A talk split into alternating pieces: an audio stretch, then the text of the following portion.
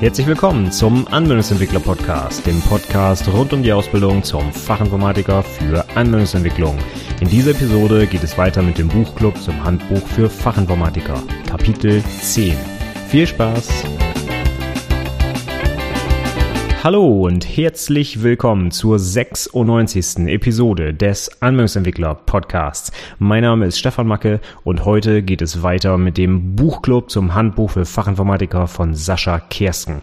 Das wird die vorletzte Episode heute sein, aber wir sind ja auch immerhin schon bei Nummer 13 angekommen in der Reihe. Also Wahnsinn, wie lang wir uns schon mit diesem Buch beschäftigen, aber es ist es ja auch definitiv wert, deswegen habe ich das Ganze hier angefangen. Und heute haben wir ein Kapitel vor, das äh, eigentlich sehr interessant ist, wie ich finde, auch gerade für uns Entwickler. Da draußen sind ja auch einige Dinge in dem Buch beschrieben, die nicht so viel mit Softwareentwicklung zu tun haben, was ja auch völlig okay ist. Aber für uns sind natürlich die Programmierthemen viel interessanter als der ganze Rest.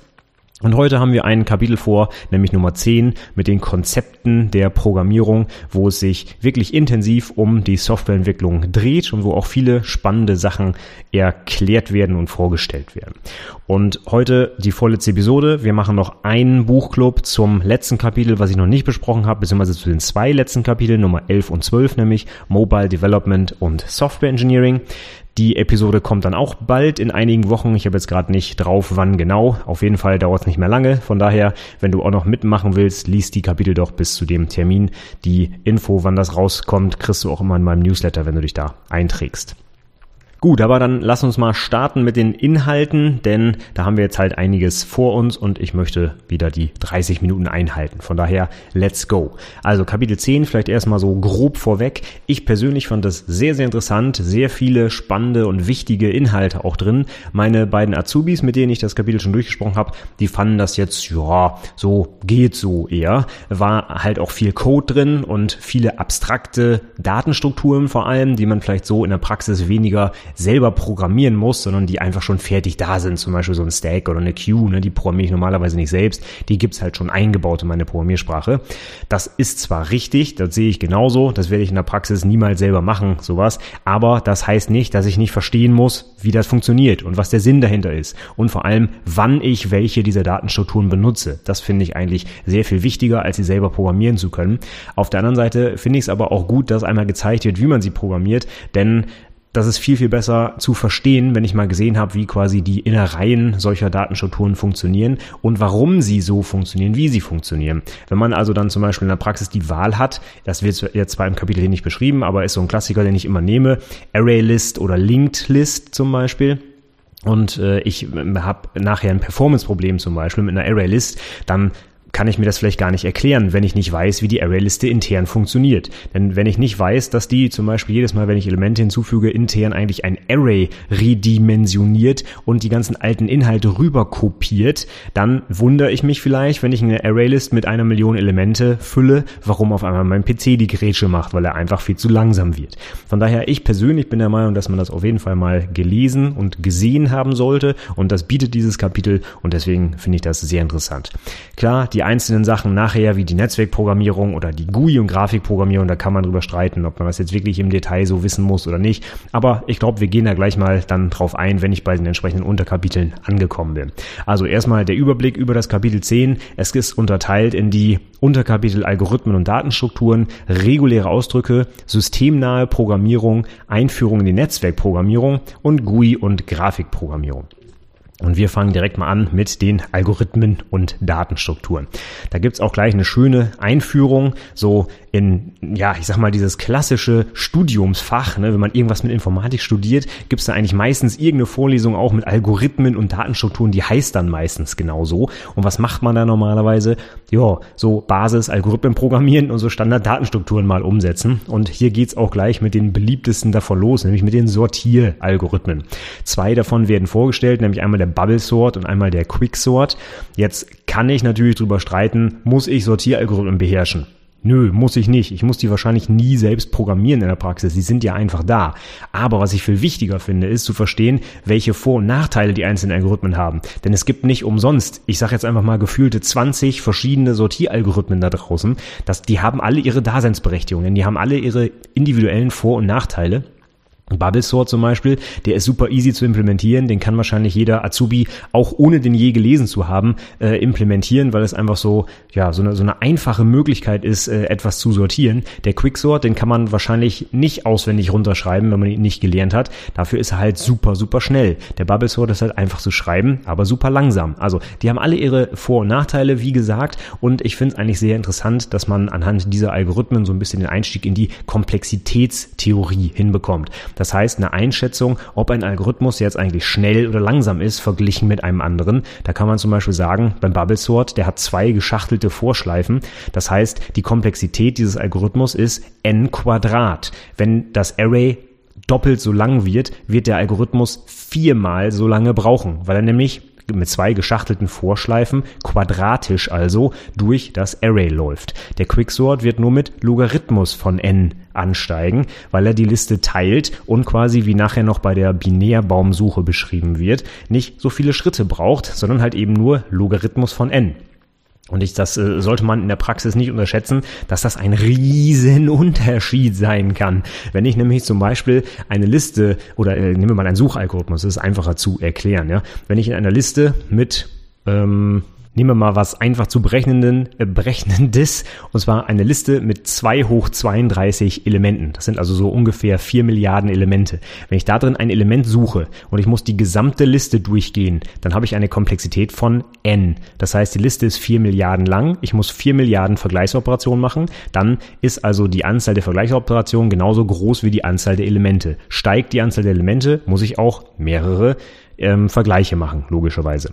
Wenn ich jetzt einen Algorithmus habe, der nicht die Komplexität n hat, oder also O von n heißt das, ähm, sondern die, Logar äh, die Komplexität O von Logarithmus n, dann wird das deutlich, deutlich kleiner, denn das Logarithmus, der Logarithmus, der natürliche Logarithmus von 2 hoch 32 ist, ja, 32. Das heißt, der Algorithmus mit der Komplexität log n, der braucht nur 32 Vergleiche, um das Element zu finden. Während der Logarithmus, während der, oh Gott, ich bringe also wieder Leute, während der Algorithmus mit Komplexität n 4 Milliarden Vergleiche braucht. 32 versus 4 Milliarden. Ich glaube, das ist schon ein deutlicher Unterschied. Und wenn man davon noch nie vorher was gehört hat und man sucht einfach quasi linear durch die Liste durch und wundert sich, warum der überhaupt nicht fertig wird, dann sollte man mal ja, im Informatikunterricht besser aufgepasst haben, denn dann wüsste man das nämlich. So, ich bin aber schon wieder viel zu sehr in die Details hier abgestiegen, ehrlich gesagt. Wir waren gerade nur bei den äh, Einstiegsseiten zum Thema Algorithmen. Da werden halt hier zwei ähm, Algorithmen vorgestellt, Bubblesort, Quicksort hatte ich schon gesagt, und auch noch ein kleiner Ausflug in Richtung Rekursion wird da eingeschoben, denn der Quicksort arbeitet rekursiv. Rekursion ehrlich gesagt, ist etwas, was jeder Anwendungsentwickler unbedingt kennen muss. Es ist so ein wichtiges Prinzip in der Softwareentwicklung.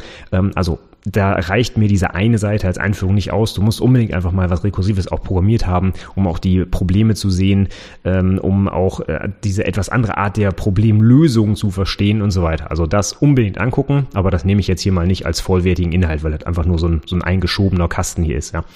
Aber ähm, was ich jetzt eigentlich sagen wollte ist, sind die Sortieralgorithmen eigentlich jetzt interessant in der Praxis? Hm, eher nicht. Nur wenn ich sie halt äh, selber programmieren muss, muss ich natürlich wissen, wie sie funktionieren. Die Frage ist, wann muss ich denn das? Ich habe tatsächlich in einer der letzten IHK-Prüfungen meine Aufgabe, eine Programmieraufgabe gesehen, wo man was sortieren musste, aber da war halt nicht vorgegeben, was für einen Algorithmus man benutzt. Von daher konnte man auch mit einem simplen Bubble Sort das Ganze lösen. Die Aufgabe war nicht explizit nach einer äh, nach einem Sortieralgorithmus gestellt, sondern die Aufgabe war halt, hm, hm, hm, machen Sie die und die Liste. Ach übrigens übrigens, die muss sortiert sein. So nach dem Motto, das ist so ein bisschen unterschwellig eingeflossen in die Aufgabe, gab dann halt auch nicht so viele Punkte dafür, aber ich sage jetzt einfach mal 5, 6 Punkte wird es dafür wohl gegeben haben von 25. Von daher, ein Sortieralgorithmus ist auch in der Praxis und natürlich auch in der Prüfung tatsächlich interessant. Von daher würde ich das nicht abtun, so nach dem Motto, ja, Theorie, wen interessiert das, sondern man braucht es sowohl in seinem Programm eventuell mal, wenn man zum Beispiel eine Sprache benutzt, wo es keine eingebaute Sortierung gibt, oder man irgendwas sortieren muss, was man mit den eingebauten Sprachmitteln nicht so hinkriegt und man sich doch irgendwie selber was stricken muss. Das hatte ich auch schon mal in der Praxis. Von daher würde ich nicht unterschätzen und mir unbedingt mal anschauen. Von daher ein guter Einstieg in die Algorithmen. Dann geht's auch gleich weiter mit den Suchalgorithmen. Da gibt's dann zum Beispiel diese lineare Suche oder eben die binäre Suche, die hier auch vorgestellt wird. Und wie gesagt, da ist also die Komplexität enorm unterschiedlich. Von daher unbedingt mal angucken. Allerdings wird das hier auch nur auf zwei Seiten erklärt, ist also relativ oberflächlich an der Stelle.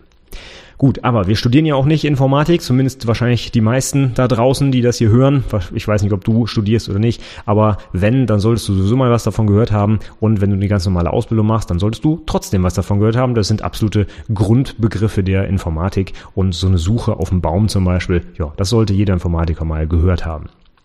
Ja, dann geht's weiter im Kapitel mit ausgewählten Datenstrukturen. Und da haben wir zum Beispiel die Stacks und die Queues und die Bäume, die hier vorgestellt werden. Auch mit Codebeispielen, was ich wirklich sehr, sehr gut finde. Es geht zwar nicht so sehr in die Tiefe, was die Theorie hier angibt, aber, angeht, aber es sind einige Seiten mit Beispielcode tatsächlich dabei, sodass man sich also im Detail angucken kann, wie man so etwas denn jetzt programmiert. Ich persönlich, wie gesagt, finde wichtig, dass man weiß, wozu diese Datenstrukturen da sind, was sie können, was sie aber auch nicht können und vor allem, wann man sie einsetzen sollte. Ein Stack zum Beispiel, wann brauche ich den? Ja, ist ein Speicher, auf den ich nur oben was drauflegen kann und auch nur oben wieder was runternehmen kann. Das heißt, wie heißt diese Datenstruktur? Auch vielleicht eine beliebte Prüfungsfrage. Das ist dann das sogenannte LIFO-Prinzip. Last in, first out. Was ich oben drauflege, also zuletzt draufgelegt habe, muss ich als erstes auch wieder runternehmen. Also last in, first out. Auf Deutsch nennt man den auch ab und an mal Stapelspeicher oder Kellerspeicher, gibt es auch den Begriff dafür aber ich würde ihn einfach Stack nennen. Da kann eigentlich jeder, der Informatik mal gehört hat, was mit anfangen. Und was ist so ein Stack? Was ist zum Beispiel im Computer damit umgesetzt? Ja, die ganzen Rücksprungadressen bei Methodenaufrufen zum Beispiel, die liegen auf dem Stack. Das heißt, die, ähm, die, die grundsätzliche Ablauflogik bei deinem Programm wird intern mit einem Stack verwaltet. Von daher allein deswegen solltest du schon mal was davon gehört haben. Eine Queue ist dann gegenüber dem Stack ein sogenannter FIFO-Speicher, First In, First Out. Also wie eine Warteschlange die Person, die sich zuerst angestellt hat, darf auch zuerst an die Kasse zum Beispiel oder an den Postschalter oder wo auch immer. Das ist dann eine Queue. Es gibt übrigens, das wird im Buch nicht erklärt oder erwähnt, aber auch noch eine weitere Datenstruktur, die heißt DQ oder DEQ oder wie auch immer man das ausspricht. Auf jeden Fall soll das heißen Double-Ended Queue. Das heißt, ich kann sowohl vorne als auch hinten etwas anfügen. Wofür ist sowas wichtig? Ja, kann man sich vorstellen, eine Prioritätswarteschlange. Wenn ich gewisse Nachrichten in diese Schlange einstelle, dann werden die erstmal von vor nach hinten abgearbeitet. Wenn jetzt aber eine hoch priorisierte Nachricht reinkommt, dann kann ich die auch direkt vorne vor die Queue stellen, sodass sie direkt als nächstes verarbeitet wird. Und dafür brauche ich zum Beispiel eine Double-Ended Queue. Das war's dann auch schon mit dem Kapitel zum Thema Datenstrukturen. Also viel war jetzt hier nicht drin und auch relativ oberflächlich, dafür aber mit viel Code. Ich persönlich bin der Meinung, jeder Entwickler muss diese Datenstrukturen kennen und du solltest dich damit auch intensiv auseinandersetzen. Ich habe die zum Beispiel alle in meinem Java-Tutorial drin, dass ich mit meinen Studenten, meinen Auszubildenden mache. Die müssen das alles einmal programmieren, zum Beispiel auch eine Queue selber programmieren und auch eine verkettete Liste zum Beispiel selber programmieren. Das sind so absolute Basisstrukturen, die jeder einmal gesehen haben muss, am besten einmal programmiert haben muss und man kann die auch hervorragend in Prüfungen abfragen. Ich habe es zwar noch nicht so oft in, ähm, in schriftlichen Prüfungen gesehen, wobei Stack und Q habe ich da glaube ich auch schon mal gelesen, bin ich mir nicht mehr ganz sicher, aber in einer mündlichen Prüfung kann man da natürlich wunderbar nachfragen. Jo, der nächste Unterpunkt, das nächste Unterkapitel sind die regulären Ausdrücke. Und da möchte ich gar nicht allzu viel zu sagen, denn das ist für mich einfach ein völlig, also ich, äh, anders. Ich fange jetzt mal ganz normal an. Äh, jeder Informatiker muss reguläre Ausdrücke kennen. Es gibt für mich keinerlei Ausrede, die nicht zu beherrschen. Ich will allerdings jetzt nicht das ganze Kapitel durchgehen und jeden kleinen Buchstaben und jedes Zeichen hier durchgehen, denn ähm, das wird in einem Podcast sicherlich nicht funktionieren. Gab es übrigens auch schon mal eine Prüfungsfrage zu, zu den regulären Ausdrücken. Nicht nach der offiziellen, in Anführungszeichen, Syntax, sondern sie haben sich dann so eine eigene Syntax irgendwie ausgedacht und mit äh, der sollte man dann so Textmuster quasi in der Prüfung nachbauen. Fand ich ganz, ganz gruselig, weil die nämlich die richtigen Zeichen benutzt haben, aber in unterschiedlichen Bedeutungen. Also das, das fand ich wirklich ganz schrecklich, diese Aufgabe. Aber so viel nur am Rande. Man muss also mit Textmustern sich mal auseinandersetzen. Aber für die Praxis sind diese regulären Ausdrücke so unerlässlich. Also ich glaube, die Tage, an denen ich keine regulären Ausdrücke benutze in meinem Arbeitsalltag, die kann ich an ja, an einer Hand abzählen wahrscheinlich. Also es gibt so viele Einsatzgebiete für reguläre Ausdrücke und sei es nur irgendwie, ich weiß es nicht, eine Liste umformatieren und alle Leerzeichen am Ende der Zeile rausschmeißen oder so. Regulärer Ausdruck, zack, Einzeiler, bumm, alles fertig. Ne? Ähm, ich weiß es nicht. In einem Programm irgendwelche Logdateien auswerten, die ein bestimmtes Muster haben. Oder, also ich weiß nicht, es gibt so viele Ansatz Punkte für reguläre Ausdrücke. Und jeder vernünftige Texteditor beherrscht die heute, sei es auch deine IDE, zum Beispiel Eclipse kann nach regulären Ausdrücken suchen und ersetzen und so weiter. Jede Programmiersprache kann das, jeder Editor die Kommandozeile mit grep zum Beispiel auf Linux, also ähm, das ist überall eingebaut und zwar aus gutem Grund, weil es einfach so ein wichtiges Tool ist und du damit so viele coole Sachen machen kannst. Ich will deswegen, wie gesagt, nicht hier die einzelnen Sachen durchgehen, aber zieh dir das unbedingt rein. Ich finde das Kapitel im Handbuch für Fachinformatiker sehr gut als Einstieg geeignet. Ich empfehle das tatsächlich auch meinen Azubis. Ähm, das sind auch einige Seiten, wenn ich hier mal kurz durchzähle. Das sind ziemlich genau 16, 18, ja, so 18 Seiten zur Einführung in reguläre Ausdrücke. Alle wichtigen Sachen drin, alle wichtigen äh, äh, Syntaxelemente, äh, Klammerungen, Gruppen und so weiter, alles dabei. Und ich schlage immer die Hände über dem Kopf zusammen, wenn irgendwelche Anwendungsentwickler nicht mit regulären Ausdrücken umgehen können. Ja, die mögen am Anfang ein bisschen kryptisch sein, das gebe ich zu. Aber die sind so enorm mächtig und ich kann damit so viele Dinge einfach lösen, die ich sonst mir, also wo ich mich tot programmieren müsste. Ja, ich kann es nicht nachvollziehen, wenn man das nicht beherrscht. Also ganz eindringliche Empfehlung, zieh dir das rein. Wenn du es nicht für die Prüfung machst, dann für deine Praxis. Es gibt wenige Tools, die auch Programmiersprachen unabhängig so gut funktionieren ähm, und die ich dir so wärmstens ans Herz lege. Also unbedingt reguläre Ausdrücke angucken. Und das Kapitel im Buch ist ein herrlicher Einstieg. Gut, danach geht's jetzt weiter mit der systemnahen Programmierung und da geht's dann zum Beispiel um Prozesse und Pipes, wie also zum Beispiel zwei Prozesse miteinander kommunizieren können, wenn die sich gegenseitig irgendwie Nachrichten schicken wollen zum Beispiel. Hier sind auch einige Codebeispiele, selbstverständlich in C, wie sollte es anders sein, dabei und äh, da muss ich persönlich sagen, wichtiges Thema, sollte man auch mal gelesen haben. Wenn du es aber in der Praxis nicht selber brauchst, weil du zum Beispiel nicht mit C auf Linux oder so programmierst, dann ist das ja nice to know, aber es wird dir in der Praxis dann auch nicht richtig weiterhelfen. Und in der Prüfung habe ich es auch noch nie gesehen, dass irgendwie davon was abgefragt wird. Nächstes Unterkapitel, das sind die Threads. Das ist dann schon ein bisschen was anderes, denn nebenläufige Programmierung wird heute immer, immer wichtiger. Ich habe es schon in so vielen Blogartikeln und Links der Woche und so immer wieder erwähnt. Funktionale Programmierung ist groß im Kommen aktuell. Alle Programmiersprachen, Java, C Sharp, Ruby, wie auch immer, bauen da Sachen von ein quasi. Warum ist das so? Weil die Hardware einfach nicht mehr vertikal skalieren kann heute. Die CPUs, die werden nicht mehr schneller. Wir kriegen immer nur mehrere CPU-Kerne in den CPUs mehr, weil einfach physikalische Grenzen erreicht sind. Von daher skalieren die Systeme heute horizontal. Man geht also in die Breite, man macht einfach mehrere Kerne nebeneinander. Das Problem ist, wenn du so programmierst, dass nur einer dieser Kerne gleichzeitig benutzt wird, dann hast du nichts gewonnen. Ne? Dann ist einfach irgendwann die physikalische Grenze der CPU erreicht und dann wird dein Programm nicht mehr schneller. Von daher kann es nur die Lösung sein, dass wir in die Breite gehen und das kriegen wir nur mit nebenläufiger Programmierung hin. Und eine Möglichkeit, das zu tun, sind halt Threads. Wobei Threads für den Programmierer, also den Menschen, der das umsetzt, relativ schwer zu verstehen sind einfach, es ist einfach sehr, sehr problematisch für Menschen parallel zu denken. Das können wir einfach nicht. Wir sind, ähm, sag ich mal, biologisch so angelegt, dass wir ein Ding verfolgen können und das war's dann schon. Haben wir zwei, drei, vier oder noch mehr parallele Abläufe, dann ist es für uns Menschen sehr, sehr schwierig, das nachzuvollziehen und dann auch sauber und fehlerfrei sogar noch zu programmieren.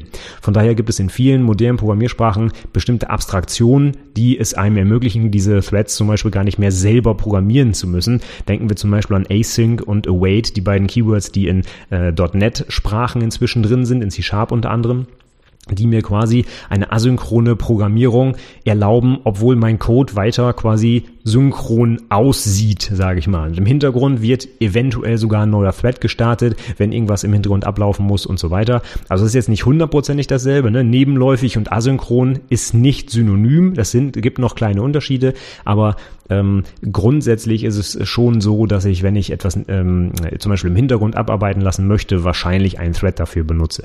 Von daher wichtiges Thema, aber wenn man dann auch wirklich einsteigen will, reicht das Kapitel hier auch nicht aus. Es kratzt dann doch mehr an der Oberfläche hier. Von daher ist eine schöne Einführung. Man hat das dann mal gehört. Ist auch ein Codebeispiel in Java zum Beispiel dabei, wie das dann gut funktioniert. Aber für die Praxis würde mir das hier dann doch noch nicht ausreichen. Und die meisten Programmiersprachen bilden äh, bieten sowieso irgendeine Abstraktionsschicht an, so dass man dann äh, sowieso für seine eigene Programmiersprache nochmal nachschauen sollte, wie man denn da jetzt konkret nebenläufig oder asynchron programmiert. Okay, nächstes Kapitel wäre dann die Einführung in die Netzwerkprogrammierung. Da fangen wir dann mit so tollen Sachen an wie einer Socket. Was ist eine Socket und wie arbeite ich damit? Kurz vorweg, der Code, der da gezeigt wird, ist für die Prüfung nicht so ganz relevant. Für die Praxis auch nur, wenn du tatsächlich mal Low-Level-Programmierung machst. Die meisten Programmiersprachen bieten dir auch hier wieder eine Abstraktionsschicht an. Ja? Also du wirst zum Beispiel in den seltensten Fällen Hardcore über Sockets, was weiß ich, HTTP-Verbindungen programmieren, sondern du wirst einfach eine HTTP-Bibliothek aufrufen, die das dann für dich macht. Ja? Also wir beschäftigen uns jetzt, außer wenn du wirklich in der Systementwicklung tätig bist, täglich nicht damit, irgendwelche HTTP-Protokolle per Hand nachzubauen. Ne? Dafür ist die Zeit viel zu schade. Wir nehmen einfach fertige Bibliotheken und fertig. Von daher wirst du wahrscheinlich in der Praxis selten mit Sockets in Berührung kommen, aber du solltest schon wissen, was es ist. Das Socket ist im Prinzip einfach ein Netzwerkendpunkt, der besteht aus einer IP-Adresse und einem Port dahinter und darüber kann ich jetzt mit einem entfernten Netzwerkteilnehmer kommunizieren. Ich kann also quasi Bytes hin und her schicken über diese Socket-Verbindung. Im Buch wird jetzt hier auch ein kleines Beispiel gezeigt mit Python, um selber so einen Server zu starten und sogar tatsächlich als Beispiel einen äh, HTTP-Request dahin zu schicken und so weiter. Finde ich eine schöne Geschichte. Auch allein, um das Protokoll mal runterzubrechen, ne, dass man nochmal HTTP im Einsatz sieht, wie das denn tatsächlich unter der Haube funktioniert. Also von daher, ich finde das sehr, sehr spannend. Würde ich mir auch unbedingt angucken und äh, durchlesen und vielleicht auch vertiefen, wenn es dich interessiert. In der Praxis ist es allerdings wenig wahrscheinlich, dass du damit weiter irgendwas zu tun haben wirst, weil halt in allen Sprachen heute irgendwelche Möglichkeiten bestehen, um von diesen absoluten Low-Level-Netzwerkzugriffen zu abstrahieren.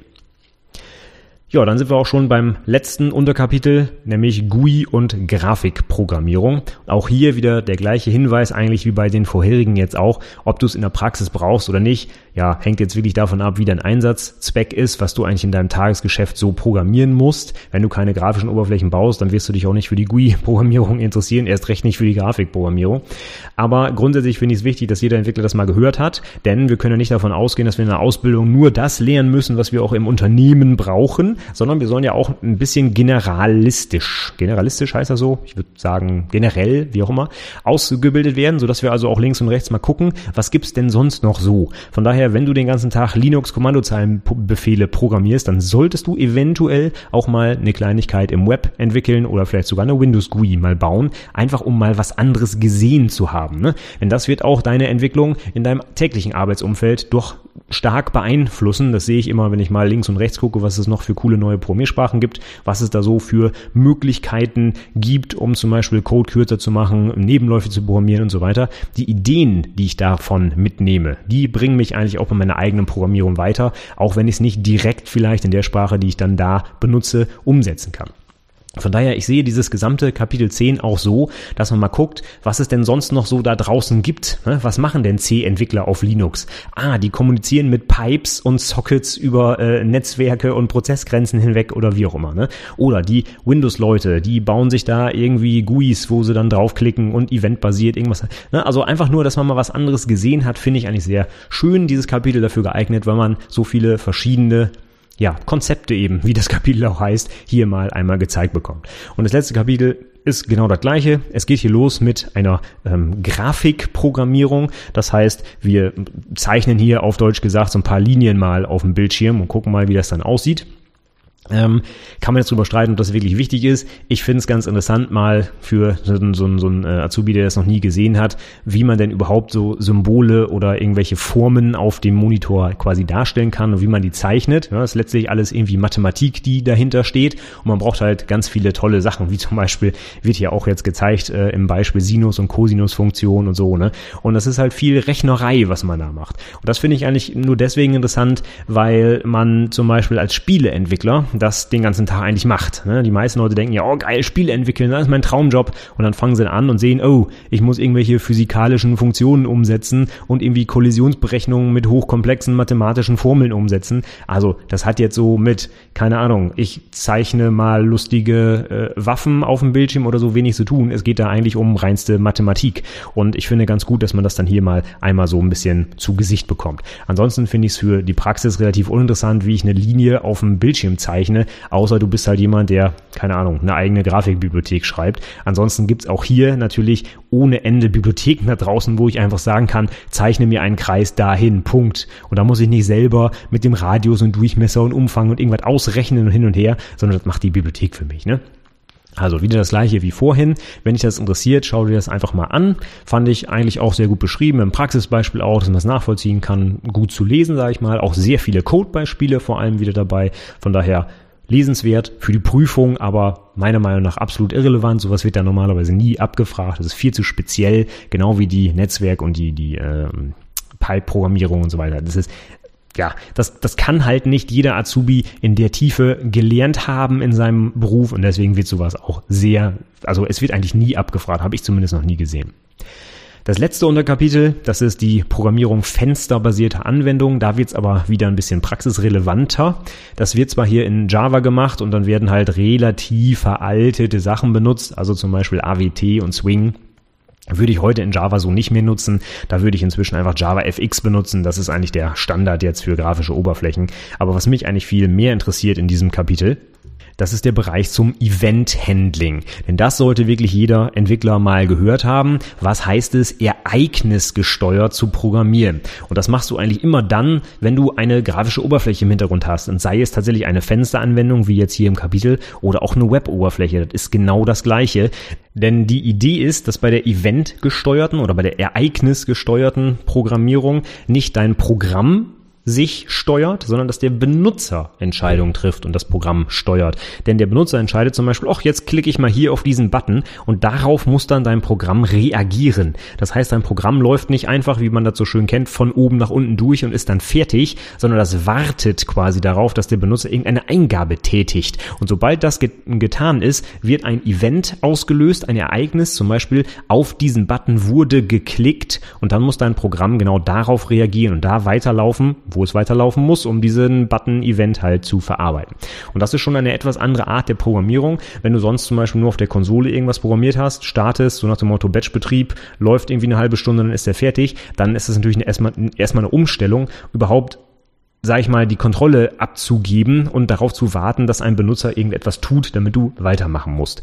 Und das finde ich auch eine ganz wichtige Art der Programmierung. Hat jetzt nicht zwangsläufig nur was mit äh, Oberflächen zu tun, denn du kannst diese Events zum Beispiel auch in einem ganz normalen Programm, in einem Batchbetrieb oder wie auch immer benutzen.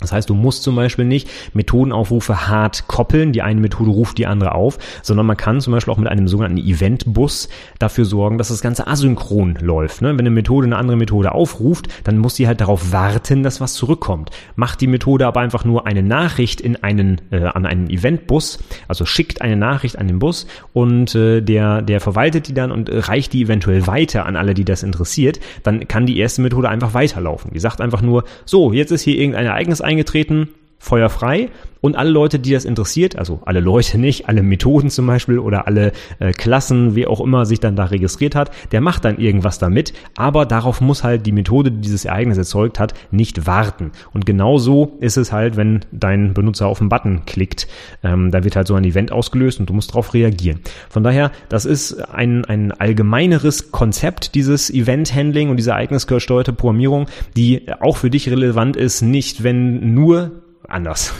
mein Gott, ich weiß nicht, was heute los ist.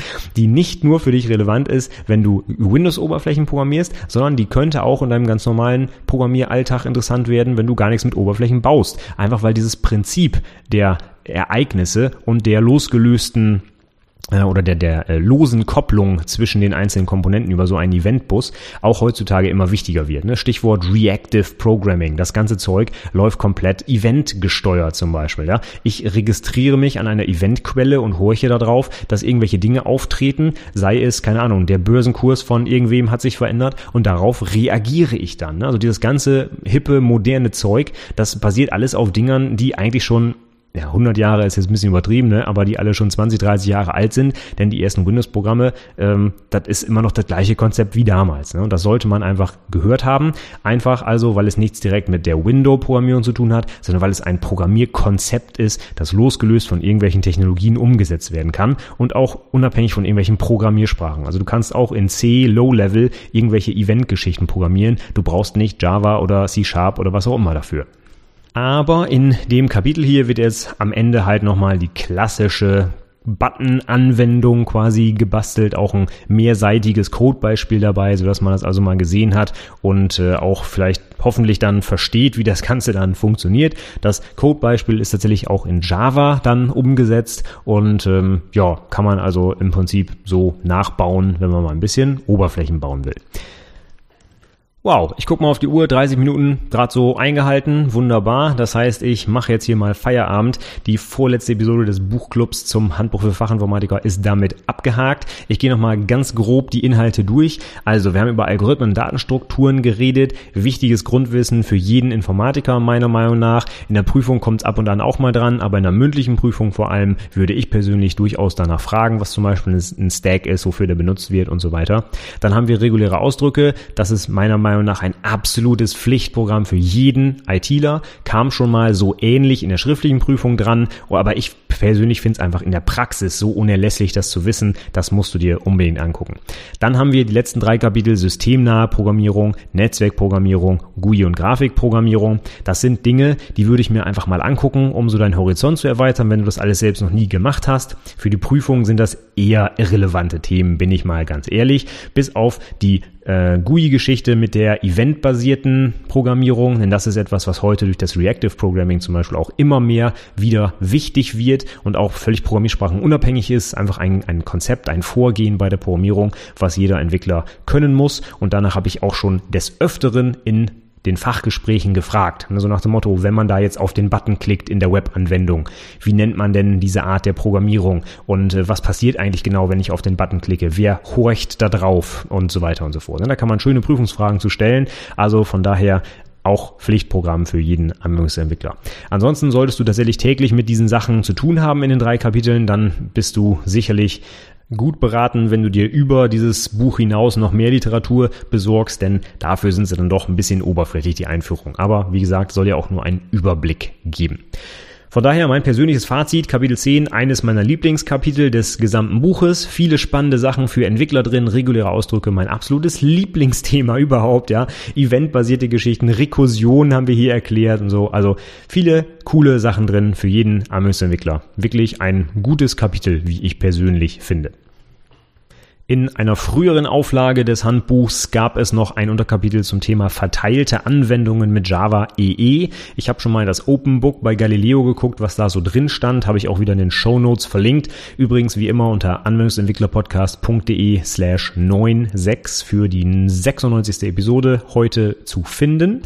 Und das Kapitel wurde meiner Meinung nach zu Recht gestrichen, denn die Sachen, die da beschrieben wurden, sind heutzutage in Java auch nicht mehr so ganz relevant. So EJBs, Enterprise Java Beans und SOAP war da drin und so. Also das sind so schwergewichtige Enterprise-Dinger, die heute sowieso niemand mehr benutzt, wenn er die Wahl hat und nicht diese Uhr in Sachen benutzen muss, weil er dazu gezwungen wird zum Beispiel, ja.